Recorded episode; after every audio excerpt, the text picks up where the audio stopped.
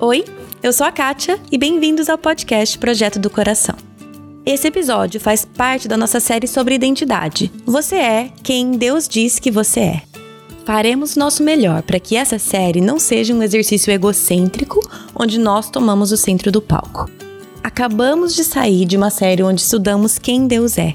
E agora, vamos olhar para esse mesmo Deus e pedir que ele nos direcione e nos diga quem somos, à luz da sua glória e da sua santidade. Afinal, como diz o apóstolo Paulo, foi por iniciativa de Deus que vocês estão em Cristo Jesus, que se tornou a sabedoria de Deus em nosso favor, nos declarou justos diante de Deus, nos santificou e nos libertou do pecado. Portanto, como dizem as Escrituras, quem quiser orgulhar-se, orgulhe-se somente no Senhor. 1 Coríntios 1, versículos 30 e 31.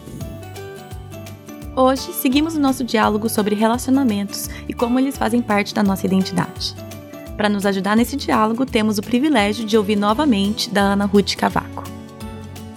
E uma das coisas que me ocorreu é que um cristão maduro é um cristão que se dá com qualquer tipo de pessoa, de qualquer idade, porque tem uma compreensão alargada do que é o corpo de Cristo e porque não se relaciona meramente com base no, na utilidade que os relacionamentos vão ter para ele.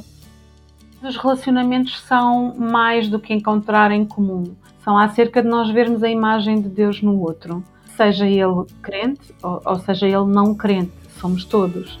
Então, a forma como eu vejo hoje os relacionamentos é, é um pouco de se esta pessoa está a ser colocada no meu caminho e se de alguma maneira eu posso ser chamada a servi-la, o que é que eu posso fazer por ela? Vamos conversar então sobre como cristãos maduros devem entender os relacionamentos e como devem agir dentro deles.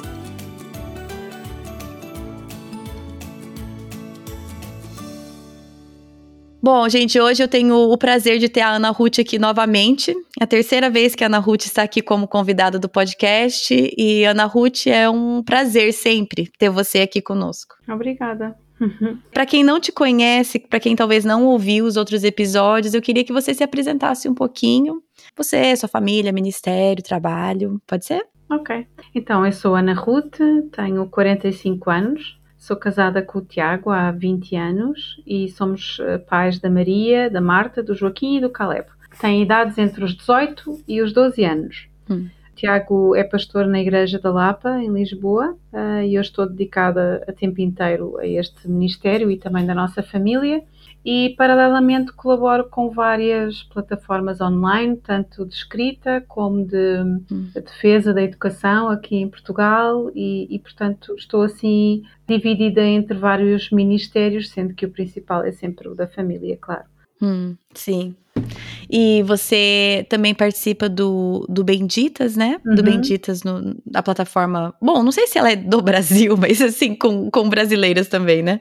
É, a ideia do Benditas é produzir conteúdo em língua portuguesa. Isso. Para todas as falantes de língua portuguesa ao redor do mundo. Hum. É claro que quando nasceu, nasceu de uma parceria uh, minha com a Cecília Reggiani, uhum. do Brasil. Aliás, ela foi a idealizadora do Benditas e na altura, quando contactou, contactou comigo com essa ideia desta colaboração do português do Brasil com o português de Portugal. Então é intencional uh, termos uh, estas publicações que são comuns em língua portuguesa, mas que também uh, contactam com culturas diferentes, e é esse o nosso objetivo. Então, uma das plataformas com que eu colaboro mais é o Benditas, com certeza. Sim, legal. Bom, Ana Ruth, a primeira, quando eu pedi para você falar aqui sobre relacionamentos, eu, eu, pedi até lembrando do primeiro episódio que a gente gravou, onde você falou sobre hospitalidade. Uhum. E, obviamente, esse tema está muito relacionado também é, não é a mesma coisa, mas está muito relacionado com esse relacionamentos, né? E nessa série de identidade a gente está falando sobre vários fatores que influenciam a nossa identidade, e aí então, como esse fator deve influenciar de uma maneira diferente quando aquilo é, é refeito por Cristo. Então, uhum. em relação aos relacionamentos também, claro que mesmo longe de Cristo, nossos relacionamentos são parte daquilo que nos definem, mas eu queria ouvir de você como os relacionamentos, os seus relacionamentos que você tem, que você te, teve, de primeiro assim, como que como que você vê que isso faz parte de quem você é e da sua identidade? Estás a referir-te a desde sempre da minha história ou num passado mais recente? O jeito que você quiser responder. Bom, dizer, eu, se eu fosse para mim, eu, eu, eu olho e eu penso que as minhas, os meus relacionamentos me definiam de formas diferentes ao longo da. Se eu olhar para minha adolescência é uma coisa, hoje como esposa e mãe é outra. Então eu não sei, como você quiser me responder. É, por isso é que eu, que eu perguntava, porque de facto tem a ver também com a construção da nossa sociedade, não é? Sim. E talvez isso desse para todo um outro tema, a forma como nós achamos que hum, desde as crianças uh, quando são pequenas, a necessidade que, que, existe da socialização com os seus pares, hum. não sei hum. se, se, é assim que dizem no Brasil, não é? Ah, sim. Os, os, da mesma faixa etária, os seus pares. Sim. E talvez isso seja uma, uma questão que, que os próprios cristãos devessem refletir mais hum. sobre que, que ideia é essa de nós uh, só eh, de crescermos sempre muito circunscritos à nossa faixa etária, não é? Hum. Porque quando nós vemos a construção da família na Bíblia, nós vemos que os pais têm uma idade diferente dos filhos e que toda a forma de crescer em, em, sociedade era feita eh, com as diferentes faixas etárias, portanto não havia uma compartimentação como hoje existe, não é? Na escola e, e, e em alguns lugares, e claro, eu, se olhar para a minha adolescência, eu só queria saber das minhas amigas e dos meus amigos que tinham a mesma idade que eu, uhum. porque eles é que me compreendiam, eles é que sabiam o que eu estava a passar e por isso uh, é que olhando para a minha adolescência, as minhas amizades também eram muito voláteis, porque com a imaturidade, Sim. com a imaturidade típica da, da adolescência, uma amizade pode ser o best friend hoje e amanhã já não é amigo nenhum. Inimigas. Inimigas mesmo. né? Extremos. Ah, e a nossa vida pode ficar nós à beira da ruína, não é? Porque uma amizade destruída, uma, hum. um episódio errado ou, ou, de maledicência ou de difamação da nossa reputação na, na escola ou noutro lugar qualquer, pode ser destruidor para a nossa identidade na idade em que nós estamos, não é? Hum. Então a maneira como eu hoje olho os relacionamentos é completamente diferente uh, com 45 anos do que quando eu tinha 15 ou até quando tinha 25, hum. porque quando começamos a amadurecer na vida, e eu acho que isto é uma característica de um crente maduro, é interessante porque na semana passada estávamos na igreja, estamos a, a, estudar a carta aos Hebreus e estávamos a tentar eh, encontrar quais é eram os sinais de um cristão maduro, hum. quais eram os, os, sinais do cristão que, que já não bebe só o leitinho. E uma das coisas que me ocorreu é que um cristão maduro é um cristão que se dá com qualquer tipo de pessoa, de qualquer idade, uhum. porque tem uma compreensão alargada do que é o corpo de Cristo e porque não se relaciona meramente com base no, na utilidade que os relacionamentos vão ter para ele. Sim. Então, a maneira como eu hoje olho para os relacionamentos é uma forma muito mais baseada no, padrão de Jesus Sim. do que propriamente um, eh, nos meus egoísmos, ou pelo menos eu tento olhar assim. Uh, não sei se respondi à tua pergunta assim de uma forma geral. Sim, respondeu, porque é, realmente eu gostei que você falou sobre um, um, um dos aspectos que, que mostra a maturidade como, do cristão, né? Nossa maturidade como cristã é poder se relacionar com qualquer pessoa, e isso em contraponto com essa essa nossa crença na juventude que só podemos nos relacionar com os nossos pares, ou seja, uhum. ou talvez que só existe valor nesses relacionamentos. Os outros uhum. tudo bem, mas eu desvalorizo. Uhum. E, e, essa esse sinal de maturidade de, cristão faz, faz tanto sentido, porque como você mesmo falou, isso faz com que eu, eu olhe para os relacionamentos não o que, que eles vão trazer para mim, né? Não qual que é o meu interesse nesse relacionamento, mas aí que eu, talvez o contraponto. Então, como então você olha para os relacionamentos hoje? Não é tanto o que esse relacionamento vai trazer para mim, como talvez na adolescência é, ah, ser amiga dessa pessoa me abre essas portas, ou estar nesse grupo possibilita isso para mim, esse olhar bem egoísta. Hoje, com 45, com, como uma cristã muito mais madura, como você você vê os relacionamentos hoje, então? É claro que quando eu conheço alguém que, que, eu, que eu olho e, e vejo que pode ter alguma coisa para me ensinar, e que pode ser uma boa companhia para mim, ou, ou simplesmente alguém que, que gosta de, que eu reparo que gosta de, das mesmas coisas que eu, uhum. eu sou atraída, é uma questão de empatia, não é? Quando nós conhecemos alguém que gosta da mesma série que nós, que gosta de tem os mesmos hobbies que nós, Sim. nós somos atraídos e não há nada de errado nisso. Uhum. Essas coisas foram criadas para nos dar prazer e não existe uh, nada de, de, errado em encontrarmos prazer nos mesmos prazeres em comum. Sim. É até uma coisa bastante boa, não é? é? é? De que serve nós termos uma comida muito boa se não a podemos partilhar com alguém ou dizer que, que gostamos muito dela e a outra pessoa também gostar muito. É uhum. É muito satisfatório, por isso não há nada de errado em, em buscar alguma utilidade ou algum prazer nos relacionamentos. Uhum. A, a, a, diferença que eu acho que existe é que quando nós temos uma, uma perspectiva de olharmos para a vida de Jesus, nós vemos que, sobretudo, ele demonstrava um interesse pelas pessoas. Hum. Imagina, talvez Jesus nem fosse, não sei, estou a especular, mas eh, estou a definir um pouco como a minha cabeça às vezes funciona. Nós pensamos, ah, aquela hum. pessoa tem muito jeito para crianças. Hum. Mas até pode ser que não, tu não tenhas muito jeito para crianças. Mas Jesus não, era uma, não, não tinha uma postura de ter jeito necessariamente. Ele tinha compaixão. Ele hum. ia ao encontro talvez ele até não fosse um tipo de, de homem, de pessoa, que tivesse muito jeito para ficar a brincar com as crianças. Nós não sabemos. Uhum. O que sabemos é que ele, de alguma forma, encontrava espaço, tinha um olhar atento.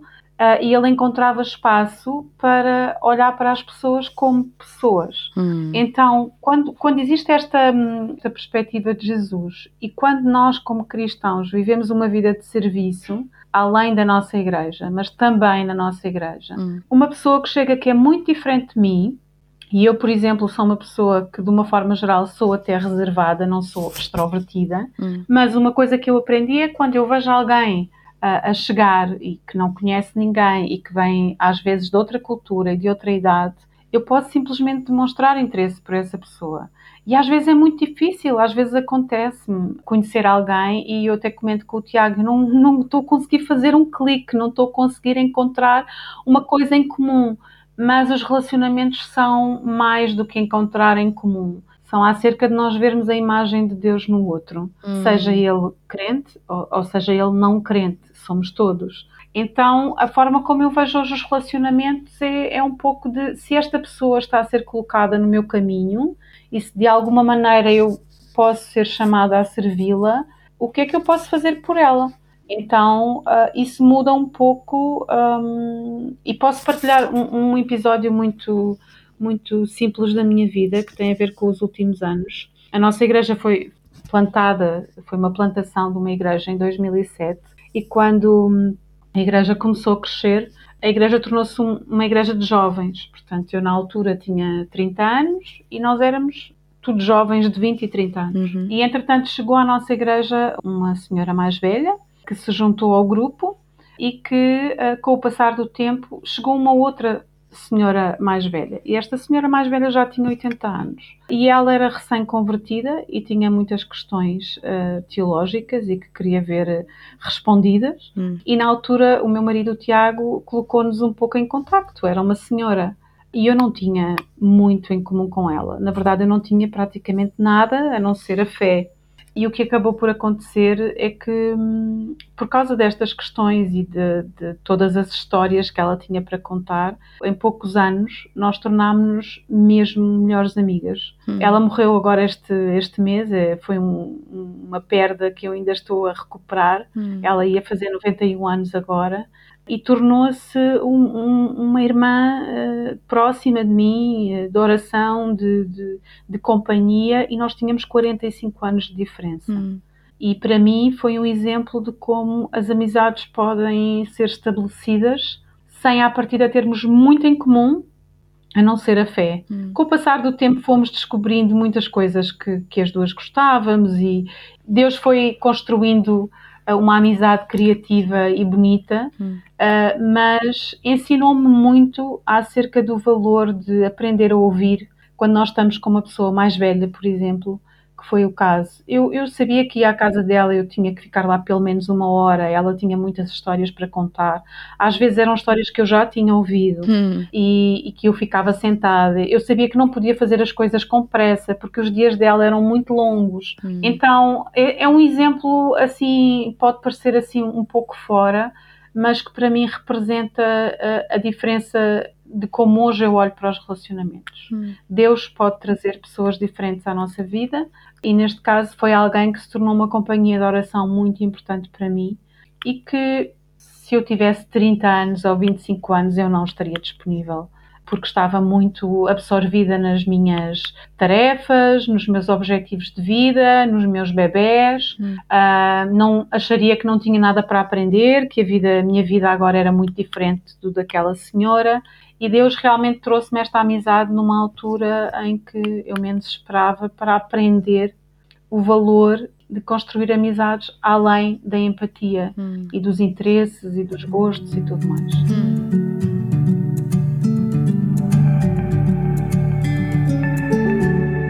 Geralmente a primeira pergunta que eu faço, ou, ou a primeira pergunta assim proposta aqui é algumas mentiras a minha pergunta seria quais algumas mentiras que você acreditou. E eu estava aqui já anotando algumas que você já citou, e eu acho que esse seu exemplo com essa sua amiga exemplifica muito. Você falou, por exemplo, mentira de que os nossos relacionamentos uhum. melhores ou mais importantes são somente com os nossos pares. Isso vem desde a infância.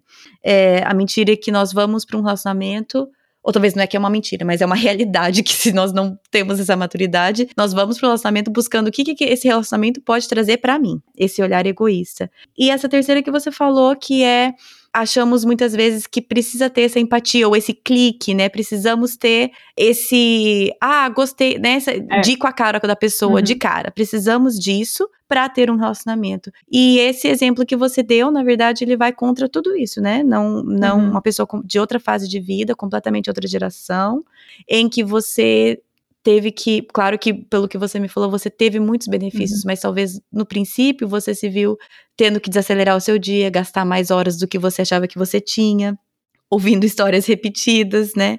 E como, e como dizer, não era, hum, imagina, não era uma amizade confortável, hum. no sentido em que não era aquela amizade como tu vais ter com uma amiga e que uh, estão as duas mais ou menos Imagina, agora eu encontrava-me contigo ao final do dia, estamos as duas cansadas, hum. aí tomávamos um chá e, e, ficávamos à vontade a relaxar uma com a outra e contávamos hum. alguma coisa. Se ficasse silêncio, estava tudo certo, porque tu és amiga e compreendes que a outra está cansada. Sim. Não era uma amizade confortável nesse sentido, porque exigia sempre eu dar muito, hum. exigia caminhar uma segunda milha, era chegar à casa de uma pessoa que estava sozinha o dia todo, que não via televisão, hum. que já não conseguia conseguia ver bem, nem ler bem a Bíblia, nem ouvia bem.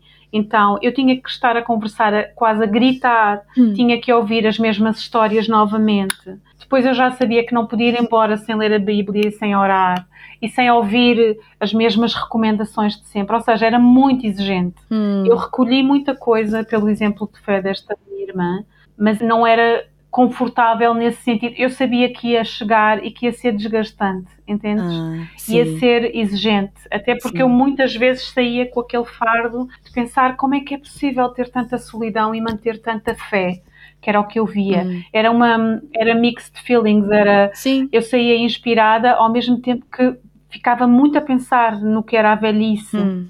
no que era chegar aos 90 anos e já não ter amigos vivos. Então havia assim um havia sempre muito esses, esses sentimentos misturados. Então Sim. mudou muito a minha perspectiva de ver os relacionamentos, porque ensinou-me muito sobre o sacrifício e sobre o bom que é nós podermos sacrificar uh, pelos outros. Uh, nesse sentido, e ensinou-me muito acerca da perspectiva da vida e de outra idade da vida e não estar tão absorvida nas, na, na minha ainda juventude, uh, na minha ainda saúde, uh, nos meus problemas ainda tão pequeninos comparados com, com, com, com os desta senhora. Então, para mim foi uma grande lição. Sim, outra, outra mentira talvez é bem isso, que esses, é, o easy, né, o fácil, esses relacionamentos, essas amizades fáceis, easy friendships, easy relationships, uhum. é, eu adoro esses, né, esses que você descreveu, por exemplo, que a gente pode estar tá junto e, e, cansada e não precisa ficar fazendo sala para ninguém e tem esse relacionamento já uhum. confortável mesmo, né, é fácil. Uhum. Talvez uhum. acreditamos, eu, enquanto ouvindo você falar, eu penso que esses meus relacionamentos fáceis são os que têm maior valor para mim. E talvez, uhum. mas talvez não, né? Talvez não é, é essa correlação talvez não é correta de achar ah, um easy relationship, um relacionamento fácil, mais tranquilo, leve, né? Essa palavra usa muito em português, né? Os relacionamentos leves. Orgânico. Orgânico. Exato. É, tem mais valor. E o que você está falando, pelo menos nesse seu exemplo, é que nem sempre, mas, mas que exige muito mais, uhum, né? Uhum e que te dá uma perspectiva diferente uh, da vida. Hum. Porque quando tu és forçada, de certa maneira, eu fui empurrada, não foi uma hum. escolha minha, eu fui empurrada e claro que não disse que não, mas não era uma coisa que eu tomei a iniciativa para fazer. Fui empurrada, mas no fim das contas relacionamentos diferentes entre si ensinam-te sobre a vida e dão-te uma perspectiva da vida hum. diferente do que apenas aquela da fase da vida em que tu estás. Porque eu acho que um dos perigos maiores, desde que nós crescemos em pequenos, é que nós ficamos muito reféns dos nossos sentimentos e dos nossos desafios do momento que nós estamos a viver. Hum. E claro que os nossos desafios precisam de ser combatidos, mas há sempre um lado de perspectiva de olharmos ao nosso redor que ajuda a nós conseguirmos também ter algum discernimento de olhar uh, e definir prioridades. Senão, às vezes, ficamos muito afundados nas nossas, hum. nos nossos dramas pessoais. E, e para mim, isso, o, que, o, que, me ensinou teve sobretudo a ver com isso. Não és só tu que tens dias difíceis, não és só tu que tens desafios. Todos têm, de maneiras diferentes. E um dia, quem sabe, hum. vai chegar à idade desta senhora e sabes lá tu como é que vais estar. Então é um pouco é um pouco isso, é uma perspectiva mais abrangente da vida. Sim. Talvez queria perguntar, eu sei que você é esposa de pastor e você também já me falou que você tem um jeito um pouco mais reservado. Uhum. Você já teve dificuldade ou, ou acreditar que você deveria ser algo num relacionamento pela, pelo trabalho do seu marido? Você já acreditou alguma coisa assim que Deus teve que trabalhar no seu coração em relação a uhum. Eh, os deverias, entre aspas, o que você acreditava Já. como esposa de pastor? Já, eu tinha, hum. eu tinha muito, um, um, grande fardo sobre mim de ter de ser uh, a pessoa que estava sempre disponível para ajudar alguma mulher que precisasse. Seria eu na primeira linha de aconselhamento, ou de ensino, ou de discipulado e eu lembro-me que isso era aterrorizador para mim, porque quando nós começámos o trabalho estávamos muito, éramos muito só nós, não é? E entretanto chegavam pessoas novas e eu sentia, sobretudo, que eu, que eu não tinha ainda experiência, hum. que não tinha maturidade e que esperavam de mim uma. Ou eu esperava de mim, não sei, uma desenvoltura, uma, uma expressividade que eu não conseguia ter. Então, para mim, foi uma luta muito grande conseguir encontrar o meu lugar sem encontrar desculpas também, não é? Porque às vezes nós encontramos desculpas. Hum. Então acreditei muito que deveria ser alguma coisa, mas a verdade é que eu nunca consegui muito ensaiar uma coisa diferente da que eu era, hum. porque hum, isso trouxe-me a um lugar em que eu acho que nunca estive numa fase tão extrovertida dentro da minha reserva, entende? Hum. Portanto, ajudou, nesse aspecto teve o efeito positivo de me hum, colocar em causa. Uh, mas ao mesmo tempo ensinou-me que não que eu não eu não tenho que ser aquilo que eu não sou hum. uh, no sentido de da personalidade que eu tenho e do jeito que eu tenho da reserva que eu tenho mas que posso colocar isso à disposição de Deus, dentro das minhas limitações. Então, a mentira que eu acreditei mais é que eu tinha que preencher um determinado perfil, hum. mas eu cedo percebi que não, que não iria conseguir, não estava ao meu alcance, não, não, não encaixava. Hum. Então, acreditei muito nisso, mas uh, também passou rapidamente, porque eu não, eu não estava a conseguir. Em pouco tempo, com uma igreja a hum. crescer, nós percebemos que não somos ilimitados e, portanto, eu tentei fazer de uma maneira muito empenhada e muito perfeita, hum. mas claro que não, não é possível, nós não somos perfeitos e não somos invencíveis e não somos ilimitados, então hum. já acreditei, mas já larguei há algum tempo essa, essa mentira de ter que ser eu a fazer, a dar a cara por qualquer novo ou nova convertida que chega e que necessita de, de discipulado. Hum, sim. Ainda bem que a gente, Deus não permite que a gente finja, que a gente consiga fingir por muito tempo, né? A gente, quando a gente tenta é, ser algo que não somos, uhum. ou desenvolver, o, o, fingir ser, ter algo, ter alguma virtude que ainda não temos, ou que não, ou que Deus nos, não nos criou dessa forma, é não uma coisa muito sustentável por muito tempo, né? E acho que isso é, acho que isso é graça dele, que faz uhum. com que a gente não consiga viver essa essa mentira por muito tempo em relacionamentos verdadeiros. A gente consegue fingir bem com pessoas que né, não nos conhecem muito bem. Ocasionalmente, não é? Conseguimos. Exato, exato. Aqui e ali, quem vive connosco, quem, quem trabalha connosco, quem fica connosco, rapidamente vê os nossos problemas, não é? Exato, principalmente a nossa família, né, em primeiro lugar.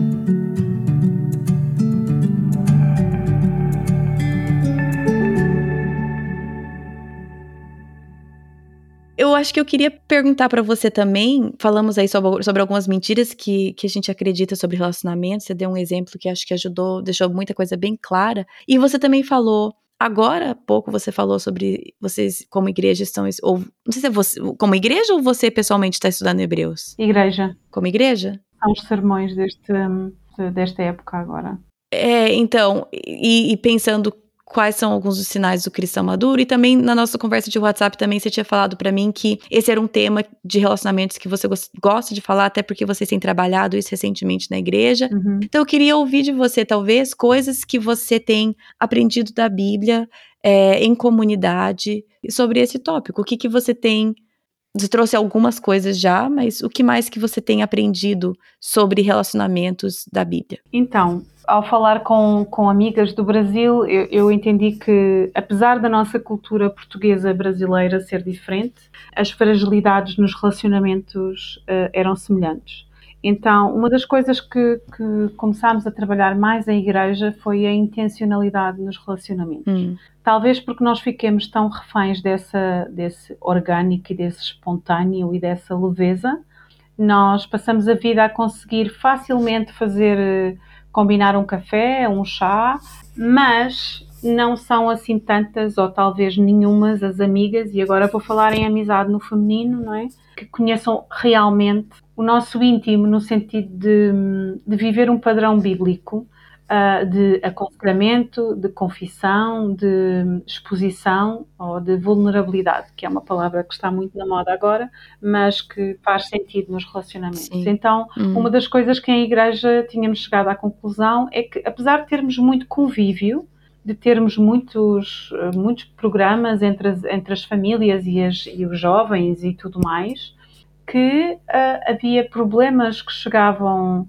uh, até nós, enquanto liderança da Igreja, que eram resultado de problemas estruturais que as pessoas tinham de forma individual ou em família, por causa de nunca se exporem. Hum. Então, isso levou-nos a, a, começar a trabalhar mais no que é que uma amizade bíblica é uh, e no que é que uma amizade deve ser. Então, um, nestes últimos dois, três anos, temos sido mais uh, intencionais em, em, estudar isto, ir até ao padrão até da própria vida de Jesus e das amizades dele, como é que Jesus se relacionou, uhum. porque ele constituiu o seu Sim. ministério desde o início, uh, chamando outros com ele, portanto ele não fez nada sozinho, sendo o Filho de Deus ele não fez nada sozinho, não sendo pecador ele uhum. prestou contas e caminhou Uh, junto com, com outros, uhum. e depois temos uma série de, de um, amizades na Bíblia em que nós vemos até as fragilidades das amizades e como é que elas aconteceram. E então começámos a trabalhar mais em igreja a ideia de nós temos que ser mais intencionais na forma como nós gastamos o tempo. E nesse aspecto eu vejo tu vives, no, vives no, nos Estados Unidos, um lado americano que é mais uhum. prático, até na gestão do tempo, quando as pessoas estão juntas. Na nossa cultura portuguesa e brasileira, nós somos capazes de estar três horas juntos e não falarmos nada. Falámos sobre tudo e não falámos sobre nada, Sim. não é? Então, às vezes, encontramos para um café, estamos a falar e rimos e contamos coisas, e no fim das contas, às vezes, vamos despedir e dizemos: Ai, olha, se puderes, ora por isto, estou a passar por esta dificuldade. E aquilo é que devia ter sido o centro da conversa, não é? Sim. Eh, é como às vezes encontramos Sim. para um. Para um para qualquer coisa e depois no final dizemos, ah, agora vamos então terminar com uma palavra de oração. Assim, em um minuto, resumimos a oração. Uhum. E então começámos a tentar uhum. trabalhar mais, não ficar, ficar com que as amizades ou os encontros fossem formais, mas que houvesse mais uma linguagem espiritual, uhum. um entendimento espiritual, que não existe uma separação entre o que é uhum. a diversão e o espontâneo e o que é espiritual. As duas coisas estão ligadas. Então hum. começámos a trabalhar mais isso, essa necessidade Sim. de termos uma linguagem mais bíblica, mais cuidadora uns dos outros, mais de encorajamento também, encorajar, porque o, encorajamento, quando é trazido para a vida do dia a dia, hum. e isso é uma grande falha aqui no, na nossa cultura portuguesa, não é uma cultura nesse aspecto muito diferente novamente da hum. americana um, e até um pouco da brasileira que facilmente reconhece e verbaliza o, o bom que está a ver na vida do outro. Aqui em Portugal é muito raro isso acontecer. É uma cultura mais reservada nesse sentido, então começar a trabalhar mais a prática do encorajamento hum. no dia a dia, de uma forma espontânea, para que isso também abra espaço, não é? Nós só conseguimos partilhar e ter hum, confiança com quem sentimos que nos ama, não é? Ou que cuida de nós, ou que se hum, interessa por nós. Sim. Isso faz através do encorajamento. Então começámos a abordar mais estas, uh, todas estas questões do encorajamento, de haver uma prontidão para reconhecer o que há de bom na vida dos outros, haver uma facilidade em uh, expor as dificuldades, em partilhar com alguém de confiança, não é? Com qualquer pessoa, hum. ter relacionamentos mais próximos em que haja realmente uma uma transparência maior, para que no fundo hum. o corpo de Cristo cresça e que a Igreja possa florescer, não é? Porque nós sabemos que pecados que não são confessados a Deus e aos outros constroem ressentimentos, constroem amarguras, constroem mal-entendidos e pessoas que trabalham e servem juntas, ou mesmo entre família e, e em todas as redes de relacionamentos que nós temos, sabemos que um, se não houver toda esta ligação, o relacionamento não floresce, ele, ele fica com mal-entendidos, fica com coisas por resolver. Sim. E então temos procurado trabalhar mais isto na prática e, e ser mais intencionais nesse sentido, de constantemente lembrarmos: olha, o que é que nós temos feito para, para melhorar isto? Um, de que forma é que isto se vê em diferentes áreas de serviço, na nossa família? Com os nossos filhos, com os nossos amigos, com os nossos vizinhos. Então temos falado assim mais, por isso é um assunto que eu gosto tanto, porque de facto tenho visto que algumas mudanças têm produzido muitos frutos, tanto na minha vida como na vida dos que me rodeiam.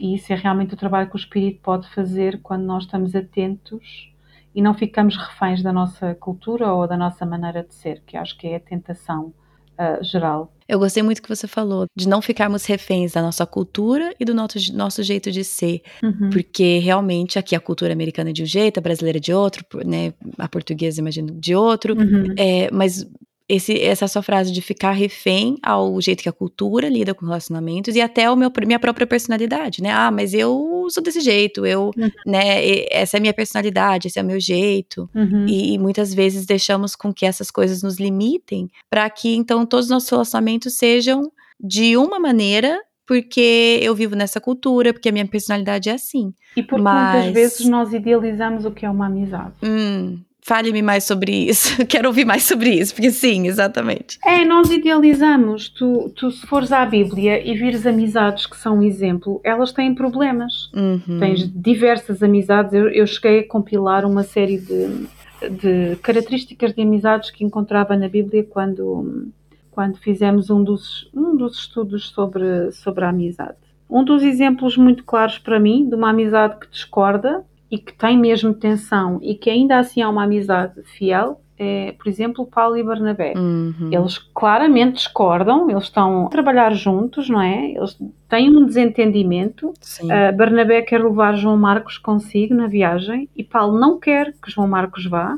Eles não conseguem chegar a um acordo. Uhum. Eles eram alguém, eram pessoas muito próximas, portanto eram verdadeiros amigos e eles separam-se porque não se entendem.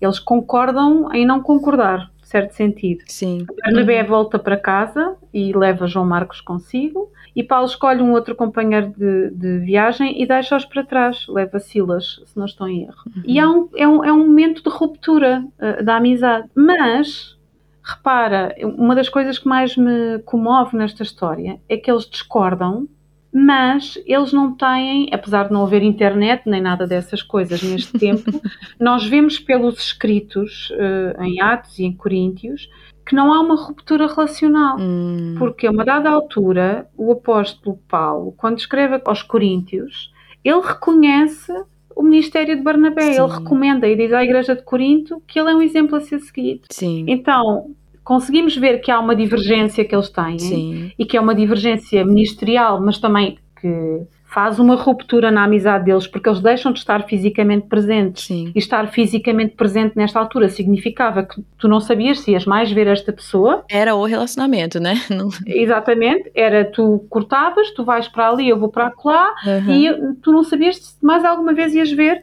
E ele até poderia chegar a um outro lugar e, Uhum. entretanto, saber: olha, Barnabé morreu. Portanto, era assim que as coisas aconteciam. Uhum. E eles conseguem encontrar uma forma de lidar com essa divergência sem isso significar que Paulo dizia mal de Barnabé. Ele reconhecia que ele estava a fazer um, um, Hum. um bom trabalho e dizia para ele ser respeitado, apesar de não estar com ele. Ou seja, é uma amizade que assume que naquele momento Uhum. eles não estão a conseguir trabalhar juntos, porque eles têm visões distintas, Uhum. mas que permanecem amigos. E eles separam-se. Sim. Parece-me ser uma separação muito dolorosa, não é?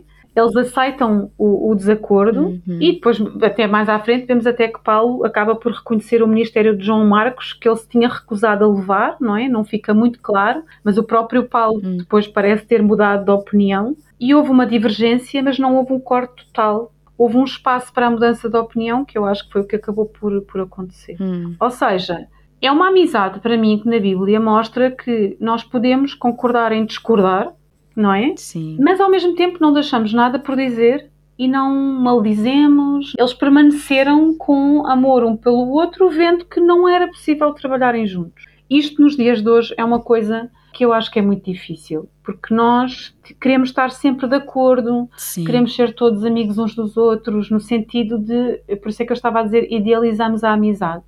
Ah, idealizamos a amizade porque ela está focada em nós. Hum. Ela está focada naquilo que ela nos pode dar Hum. e se nós imaginamos que o nosso amigo não concorda connosco e diz que não concorda connosco, ele já está a trair a nossa amizade. Sim. E nós não vemos aqui neste padrão isso a acontecer. E portanto, para mim é uma lição que às vezes há fases da vida. Uhum. Idealizamos uma amizade também no quê? Na sua durabilidade, por exemplo. Achamos, eu sou amiga Hum. desta minha amiga, amigas para sempre. Hum. E achamos que isso significa uma proximidade sempre constante, uma intimidade sempre constante, e às vezes as fases da vida não permitem, e não há mal nenhum nisso, porque nós não somos ilimitados. Olhando para a vida de Jesus, ele tem discípulos que são mais próximos. Sim. E, portanto, o dia de Jesus também tinha 24 horas. Hum. Hum. Ele tinha que escolher com quem estava, ele tinha que dormir, ele tinha que comer. E então eu acho que nós idealizamos as amizades no sentido em que olhamos muito para o que elas nos dão e procuramos sempre a, mesma intensidade Hum. e a mesma. Estava a tentar encontrar uma palavra, sintonia, sabes? Sim, Ah, sim. Parece que temos de estar sempre no mesmo comprimento de onda, Hum. no mesmo concordar em tudo. Sim. Uh, parece que o discordar que é, uma, que é uma coisa que não é compatível na amizade. E, por exemplo, Paulo e Barnabé são um dos exemplos de amizade em que me lembra que eles foram coerentes com o que acreditavam, continuaram a amar-se e a honrar o seu ministério, porque o, ministério era mais do que eles, era acerca de Jesus Sim. era acerca do Evangelho. Então, eu acho que se nós formos para a Bíblia e escavarmos diferentes tipos de amizades, nós encontramos diferentes padrões, todos eles bíblicos, de pessoas pecadoras, é óbvio, mas que vivem de uma maneira que é leal, não sendo a lealdade que nós imaginamos, porque nós imaginamos sempre Jonatas e David, não é? Uhum, que são aqueles sim. amigos que dão e que se. E então é sempre aquele, aquele padrão. Mas depois, É. quando vamos à Bíblia, sim, eles são um exemplo de grande amizade e de sacrifício um pelo outro, mas depois temos muitos outros padrões que podem ser inspiradores para nós hum, desmontarmos, desconstruirmos estas ideias eh, idealizadas que nós temos.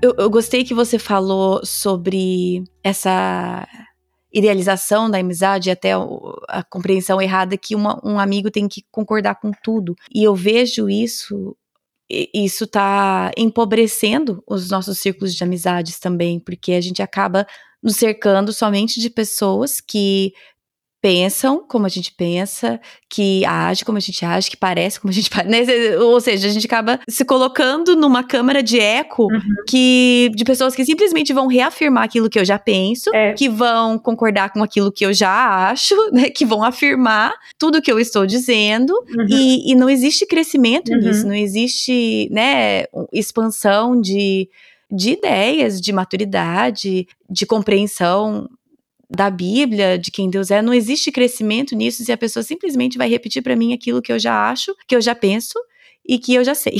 É. Mas existe um desconforto quando você está com pessoas que pensam diferente, que ag- agem diferente. Então, a gente não gosta de desconforto, então a gente só, É. né, a gente faz uma curadoria muito especial dos nossos círculos de amizade e as redes sociais estão aí para ajudar com isso, né? É, completamente. Porque eles, né, as redes sociais vão observando o tipo de conteúdo que você consome e vão Sugerindo. te munindo, exato, de conteúdos iguais. E aí a gente acaba nessa câmara de eco no- na nossa igreja, nas nossas amizades, nas redes sociais e acabamos estagnados. É, eu acho que hum, é confortável, pode ser confortável no dia a dia, mas é muito destruidor.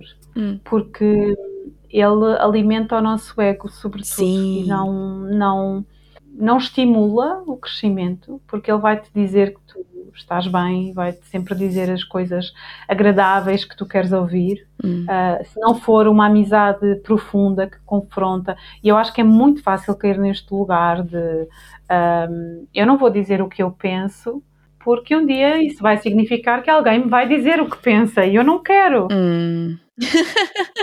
Prefiro não. Sim, É, e isso aham. pode acontecer eh, em qualquer relacionamento, mesmo num casamento, não é? Que é aquela coisa do Sim. eu vou deixar passar isto, porque eu sei que eu também não estou perfeita ali, então é melhor eh, escolher as minhas guerras, não é? Então é assim uma economia, uma economia que no fim das contas é muito destruidora porque hum, não, não te confronta, não te alerta.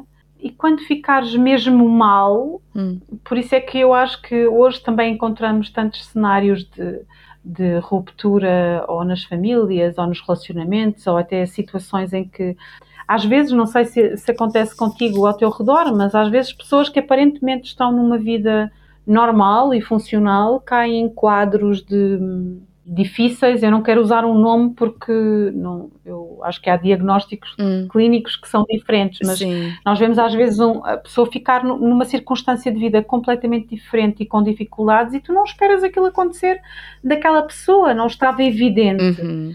E muitas das vezes são coisas que estão ah, ah, por, por trabalhar há anos. E Sim. que tu dizes assim, então mas porquê que não falaste antes? Ah, tinha vergonha, não, não, não encontrei ninguém, achei que ninguém ia compreender. Uhum. E às vezes são situações que eram perfeitamente evitáveis com companhia. Uhum. Com companhia É. que é para isso que servem os relacionamentos. E, e- e, hum, uma das coisas que eu aprendi no meu trabalho mais em igreja, tinha uma jovem que, hum, que era assim muito, muito, muito, muito reservada. E eu recordo-me de, de ser muito difícil cumprimentá-la. Ela não, não era assim propriamente muito simpática e era bem mais nova que eu. E eu já não sei a propósito do que ela veio-me fazer uma questão. Nós estávamos a fazer um estudo e ela veio-me fazer um- um- uma questão acerca de, de uma, de uma pergunta do estudo. Uhum. E eu vi ali uma porta aberta e um pouco sem querer, não foi, eu não fui muito intencional, acho que foi um pouco Deus que, que criou as coisas.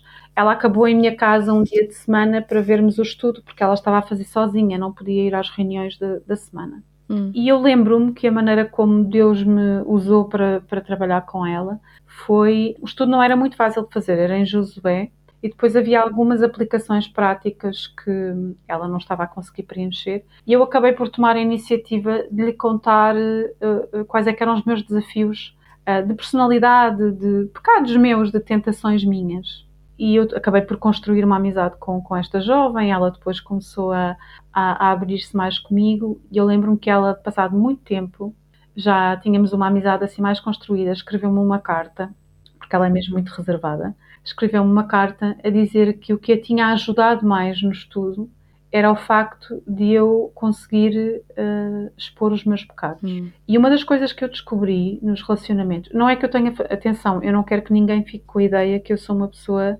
muito humilde e que não tem problemas de orgulho nem nada disso. Não, não é verdade. Eu sou, eu não sou uma pessoa até que tenha muita facilidade em assumir uh, as minhas culpas. Eu tento sempre justificar as minhas culpas como qualquer outro. Sim. Mas eu descobri que o que abre a porta, às vezes, para um relacionamento é nós tomarmos a iniciativa de mostrar as nossas dificuldades. Uhum. E eu lembro-me que o facto de eu explicar, de eu te, dizer, olha, tenho esta questão e é muito difícil para mim uh, às vezes isto e eu fico muito orgulhosa uhum. e aquilo fez diferença na forma como ela percebeu que podia contar as dificuldades dela porque eu Sim. estava a tomar a iniciativa. Uhum. E uma das coisas que eu aprendi, que é um gatilho e que é uma coisa uh, que se pode fazer num círculo de confiança, quando estamos a querer estabelecer uma empatia com alguém, é nós tomarmos a iniciativa para mostrar que somos pecadores. Sim. Porque uhum. nós mostrarmos que somos pecadores e que temos falhas e que.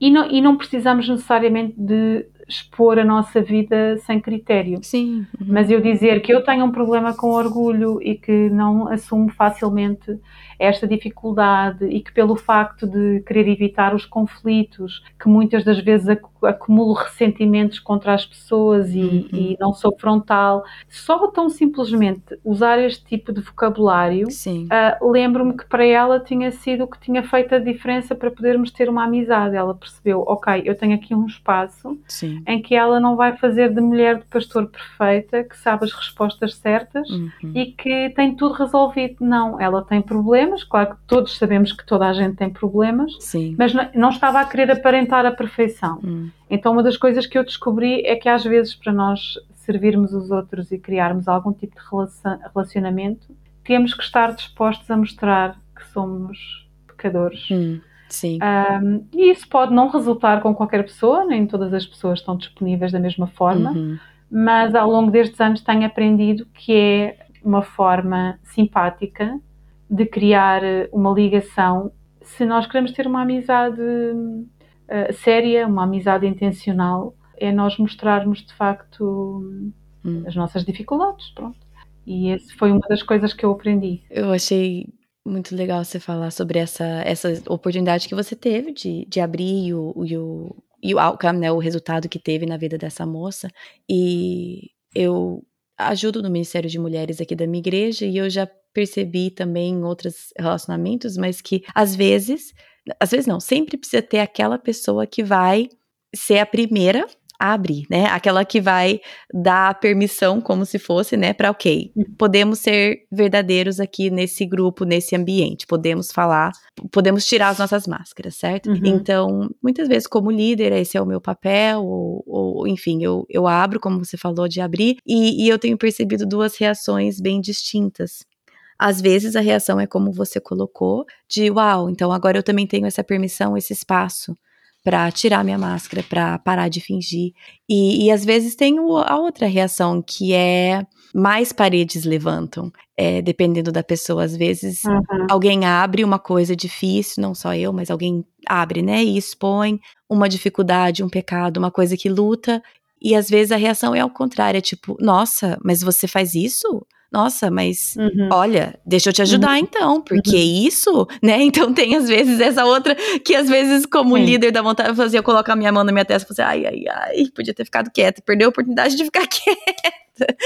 Mas, infelizmente, também muitas vezes a nossa intencionalidade, a nossa vulnerabilidade é, vem de encontro com essa reação com uma parede extra que se levanta. Uhum. Você já se deparou com isso? Como você lida com esse tipo de, de, de feedback, assim, da sua intencionalidade? Então, eu, eu procuro níveis diferentes de exposição, se eu estou em grupo ou se estou de forma individual. Hum, sim. Acho que há uma uhum. diferença, acho que há um nível de.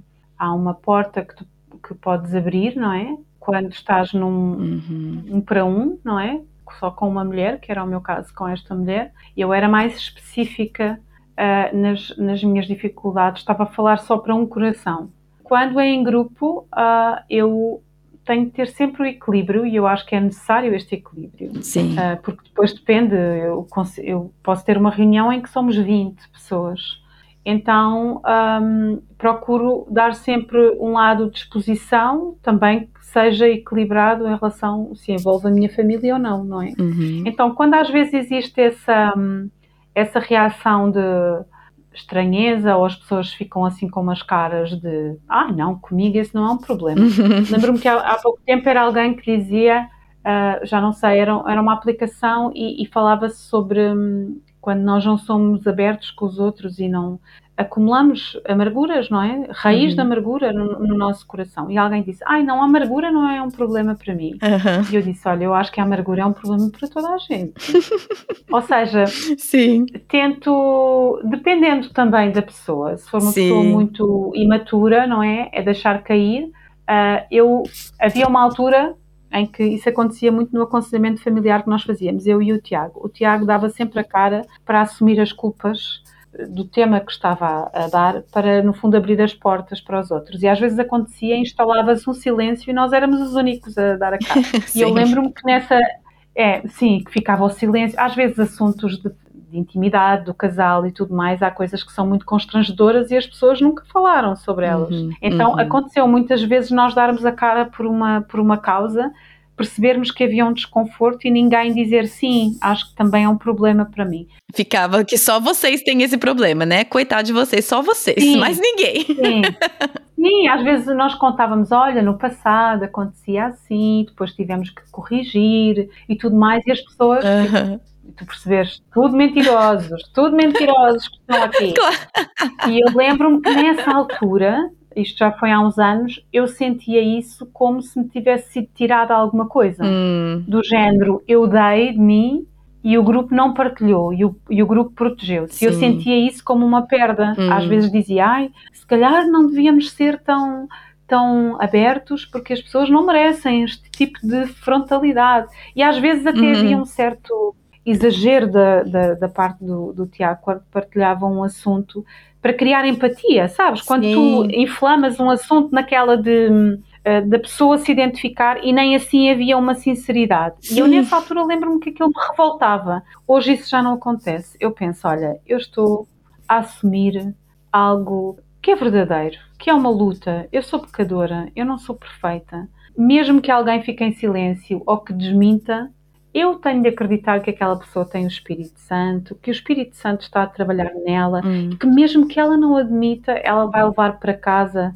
aquele desconforto de hum, feitas as contas, eu também tenho este problema. Hum. Então eu agora já não fico tão preocupada com o que vão pensar sobre aquilo que eu assumi, hum. porque penso que eu estou a, de certa forma, a trazer o Evangelho para a vida da pessoa, assumindo as minhas dificuldades. Então eu tento olhar além de mim. Hoje já não sinto como. Agora depende, se for uma pessoa que eu já conheça bem e que está a dizer que não tem esse problema, eu tento com amor e com carinho ser mais frontal e dizer: pensa lá bem, eu acho que tu podes também ter esse problema de outra maneira. Se for alguém que eu não conheço bem, eu não vou confrontar à primeira, vou, vou tratar, não é? Com, Sim. Vou dizer, olha, ótimo, então ainda bem que não, ainda bem que não é um problema para ti, mas fica atenta, porque isso há um Sim. dia na vida. Então eu acho que é preciso alguma sabedoria, é, porque hum, os níveis de maturidade quando nós estamos em grupo e de discernimento variam. E quando nós estamos só com uma pessoa, como era o meu caso com esta jovem, dá para ver assim como é que o terreno. E eu via que nesta jovem que ela era uma ela era um, uma espécie de fortaleza prestes a ruir a qualquer momento. Hum. E eu sabia que havia ali qualquer que era assim tudo assim uma fachada Sim. e que ela só estava a querer encontrar um lugar seguro. E foi isso que aconteceu porque eu lembro-me que houve uma vez que eu estava a dar exemplos de, de, de, coisas e a falar do meu coração e quando eu reparei ela estava a chorar à minha frente. Hum, e eu ok eu toquei aqui no ponto que ela que ela se identifica. Hum, e para mim foi muito transformador porque eu pensei ok eu mostrar a minha dificuldade abre espaço para a outra pessoa dizer eu também, eu também tenho esse problema. Sim. Mas eu acho que há níveis diferentes e, e, e, há, Uhum. e há espaços diferentes. ah, e às vezes acho que as reuniões de mulheres e encontros de mulheres assim mais numerosas podem ser assim muito tricky. De, Sim. às vezes há uma competição e há muita coisa ali envolvida, então aí temos que ter mais Essa sabedoria, né? ah, cuidado nas abordagens que nós fazemos. É, eu gostei que você falou também, não só, você não olha só o nível do relacionamento que você tem da pessoa, isso é uma das coisas, né? Quanto, quanto de liberdade aqui, quanto eu conheço essa pessoa, mas também o nível de maturidade da outra pessoa também. Porque você tem que ter esse discernimento de, será que o que eu vou dizer vai ser recebido com, com discernimento? Ou será que vai ser simplesmente para inflamar um relacionamento, né? Tem esse, esse, esse, essa percepção, e aí esse discernimento tem que vir do Espírito Santo, né? É.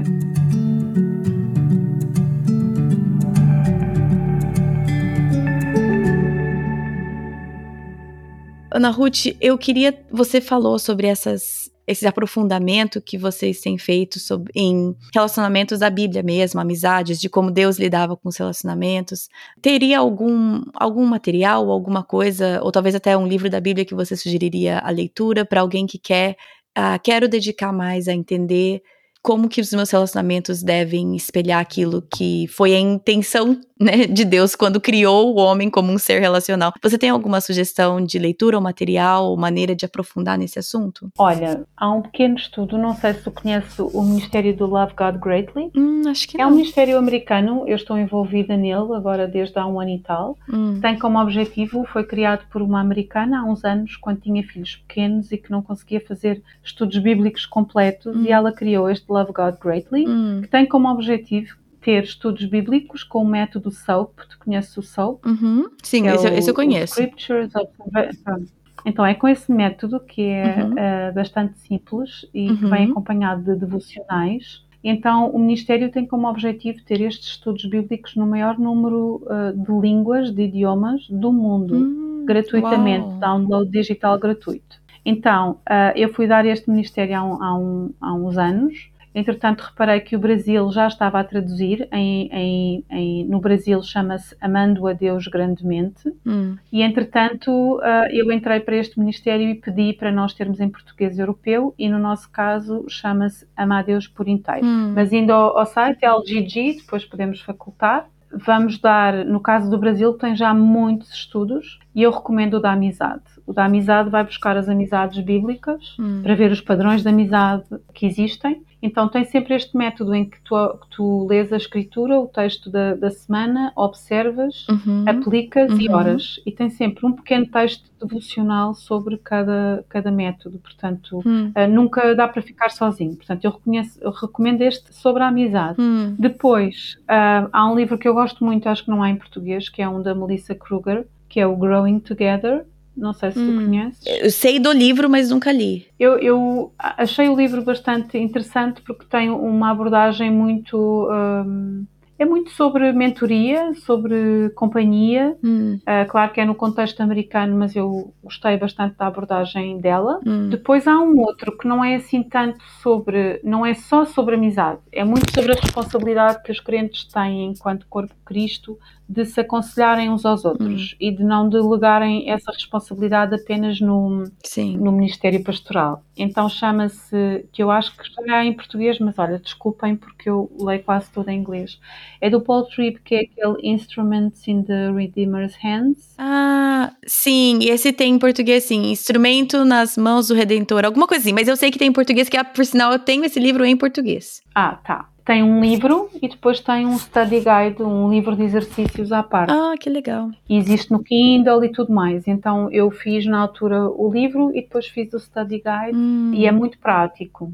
E depois, por último, um material que nós adaptamos à nossa realidade em Portugal com permissão, que é do Graça em Flor, do Ministério Graça em Flor, que se chama no português do Brasil, chama-se Florescendo Juntas, não estou em erro. Hum, sim, sim. Eu lembro quando eles lançaram esse, é, Florescendo Juntas, né? É verdade. Isso. Então, quando se compra no, no próprio site do, do Graça em Flor, ao comprar o pequeno curso, tem matéria para quatro semanas, não estou em erro, e cada semana tem um vídeo. Hum. E esse material nós adaptámos para a realidade em Portugal, com permissão do Graça em Flor, e chamámos Relacionamentos Intencionais. Hum. Porque depois tinha uma série de exemplos e de aplicações práticas que nós adaptámos à nossa cultura, Sim. adaptámos o português e acrescentámos alguns exercícios. E, portanto, esses são recursos que eu, que eu recomendo Uh, e que depois posso dar os links, se tu quiseres, para poderem ser usados. Sim, sim, vai, vão, todos os links vão estar no post. Tá certo. Não, excelentes recomendações. Eu não conhecia esse Love God Greatly, mas esse o método eu conheço, é, né, o SOAP, né, que é, é S de escritura, O de observação, uhum. A de aplicação e P de prayer, né, oração em inglês. Prayer. Tão exatamente. simples, tão claro, né? No, no site do Brasil, o Amando a Deus Grandemente tem Hum. muitos estudos, porque o Brasil já está a traduzir há muito tempo. É só ir ao site, pesquisar pelo tema ou pelo livro da Bíblia, porque tem tema como livro da Bíblia, ah, e o download gratuito digital. No momento fica logo disponível, é muito. E tam- também tem os cadernos à venda na Amazon para comprar, para quem queira comprar o journal mesmo em papel. Muito Tem legal. essas, essas duas opções e, e eu recomendo. Nós fizemos na Igreja da Amizade e foi, foi muito bom. Muito legal. Eu gosto do papel. eu sempre gosto do É. papel e da caneta. Eu também, eu também. Nó- Nós cá em Portugal estamos a fazer as traduções desde que entramos o ano passado e, e depois sempre que terminamos uma tradução fazemos uma tiragem pequena. Ai, que bom. Ah, até vamos começar agora um, um estudo no, no próximo mês, fazemos uma tiragem pequena e distribuímos para, para quem quiser.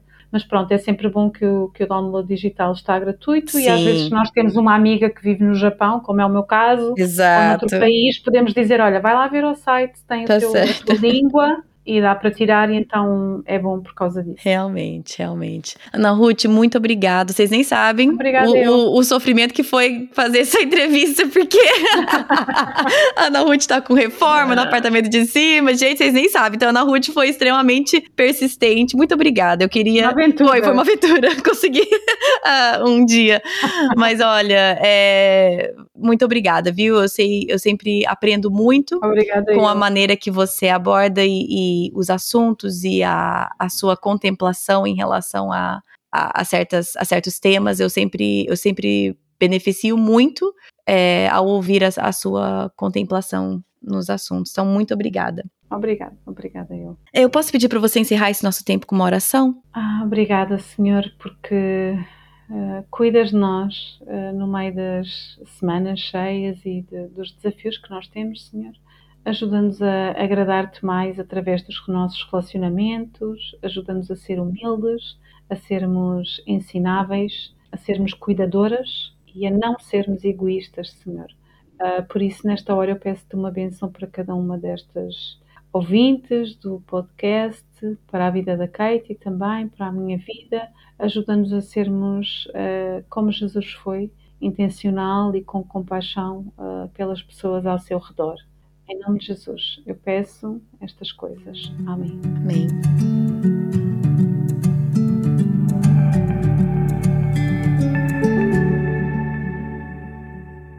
Bom, como sempre, aprendi muito com a minha conversa com a Ana Ruth. Eu sempre aprecio muito pessoas que trazem muita sabedoria de forma clara, com linguagem simples, com humildade e com exemplos pessoais. E é exatamente isso que a Ana Ruth sempre faz. Então, eu não sei que parte ficou mais para você. A parte que mais ficou ressoando depois de eu ter conversado com ela foi quando ela falou que nós temos essa compreensão errada que precisamos daquele clique ou daquelas coisas em comum para ter um bom relacionamento com alguém. E que, claro, é muito gostoso quando tem essa, essa empatia ou esse clique imediato, mas que isso não é um dos pré-requisitos para ter um bom relacionamento com alguém e para investir num relacionamento com alguém. Isso fez eu começar a olhar alguns relacionamentos que eu tenho de uma forma um pouco diferente. Até dentro do Ministério de Mulheres, né? Da minha igreja. Obviamente, às vezes você se relaciona mais com uma pessoa, com outra. Mas depois da minha conversa com ela, eu tive um olhar um pouco ajustado. E tenho pedido para Deus me mostrar e me ajudar a baixar, talvez, a minha guarda, a baixar um pouco as minhas paredes. Em relação a algumas outras pessoas que não têm aquele clique, né? Enfim. Não sei qual foi a parte que mais ficou para você. Se você quiser compartilhar comigo e participar um pouco dessa conversa, você pode. Temos uma coisa nova no podcast. Se você entrar no Instagram, na bio lá, no, no link da bio, tem um botão lá, quero participar do podcast, onde você pode gravar um minuto e meio. Se quiser gravar mais, só presta atenção, a hora que ele corta e grava outro e, e, e eu costuro. Mas dá um feedback para mim é, como que, que, que, que mais te chamou a atenção, é, se você teve convicção em alguma área dessa de relacionamento, manda uma mensagem para mim que eu incluo aqui no podcast e a gente conversa um pouquinho, tá bom? Falando nisso, tivemos uma contribuição de uma ouvinte com uma sugestão de um tema que eu achei bastante interessante. Eu vou colocar aqui para vocês. Olá, Kate. Olá, meninas que trabalham no podcast. É, primeiro, agradecer pela vida de todos vocês. Tem é um, um, um pouco da minha vida que me edifica muito. Aprendo demais, contribui demais com a minha vida. Então, desde já deixo a minha gratidão aí por todo o trabalho. E também eu gostaria de sugerir um podcast a respeito do suicídio. Esse ano eu perdi minha irmã para o suicídio e acho um tema bem relevante de ser trabalhado, de ser conversado, de ser difundido. Como a gente pode agir, como a gente pode ajudar, como a gente pode fazer a diferença e como sair dessa, caso alguém esteja pensando. É, acho um tema extremamente relevante. Estava ouvindo o podcast é, Ler a Bíblia e Faça Oração Infelizmente, cortou o áudio de novo. Então, uma coisa, quando vocês forem gravar, presta atenção, que eu quero ouvir mais. Não é que eu quero só ouvir o tempo ali é, proposto, mas tenta gravar de novo. Tenta gravar dois que eu costuro. Mas, enfim, eu também não sei. É, eu ainda não recebi a resposta se essa pessoa prefere manter anônimo, então não vou falar o nome, mas eu achei é, muito relevante a sugestão. E como eu te respondi no particular, eu sinto muito que vocês estejam passando por isso, por essa dor em família. Sinto muito pela perda da sua irmã. E eu acho que é um tema importante, sim, a ser abordado. No momento, eu estou aqui pensando em quem poderia falar sobre isso. Se você que está ouvindo conhece alguém que poderia falar bem sobre esse assunto, até de maneira profissional, com base bíblica, manda sugestão pra gente, tá bom? É um tema muito delicado, que eu creio que seria importante ser abordado por um profissional na área de saúde mental e, claro, que tenha a cosmovisão cristã. Então, se você tem uma pessoa que se encaixa nisso, por favor, mande uma mensagem, tá bom? No episódio da semana que vem, vou falar com a Ruth Leal. Ela é psicóloga, mora em Londrina, e ela aceitou falar sobre um tema que eu propus para ela, que são pessoas e relacionamentos tóxicos. Nós vamos falar sobre isso, mas creio que de uma perspectiva diferente do que talvez você espere. Eu sei que. Eu imagino que no Brasil, pelo que eu entenda, no Brasil também fala-se muito disso. Aqui nos Estados Unidos fala-se muito disso. Essa palavra tóxico, relacionamento tóxico, pessoa tóxica é jogada para um lado para o outro. E nós, como cristãos, como que a gente entende isso? Como que a gente encaixa isso de limites com pessoas assim, de se distanciar de relacionamentos assim, com Mateus 5, né, que fala: se alguém te ferir na face direita, ofereça também à esquerda. Se alguém quiser tirar a sua túnica, não dê somente a túnica, dê também a capa, né? Como que a gente concilia isso? Então a Ruth vai conversar comigo sobre isso no episódio da semana que vem, tá bom? Se você quiser seguir o podcast nas redes sociais, no Facebook é Projeto do Coração, no Instagram é PDC Podcast, é lá que a gente coloca todas as atualizações de episódios novos e tudo mais. Se você quiser contribuir para o ministério do PDC, que aqui tudo é na base do voluntariado. Se você quiser contribuir, você pode clicar no botão Seja Mantenedor na, no link da bio também. Eu sou imensamente grata pela nossa equipe de mantenedores. Elas fazem com que isso seja possível. As ofertas de vocês, mantenedoras, cobrem os gastos desse podcast, os gastos do site, do servidor de mídia, de equipamentos, de livros, e eu sou incrivelmente grata. Então, se você quiser fazer parte disso também, tem um botão lá, seja mantenedor, você pode entrar lá, tá bom? Muito obrigada a todos vocês que ficam aqui escutando mais de uma hora toda semana. Obrigada por permitir que eu faça parte da, da rotina de vocês, tá bom? Bom final de semana para vocês e até semana que vem. Em Miqueias 5:5, lemos o versículo: Ele será a sua paz. Em Efésios 2:14, vemos o versículo: Porque ele é a nossa paz. Jesus já veio, ele já nos uniu ao Pai, então essa paz já é nossa. A nossa paz não depende de circunstâncias, porque Cristo é a nossa paz. Como seguidora de Jesus, a sua paz não depende do bem-estar dos seus filhos, não depende da sua conta bancária, não depende do seu estado de saúde ou do seu estado civil. Ele será a sua paz. Ele é a sua paz. Senhor Jesus, nos ajude a viver essa paz todos os dias.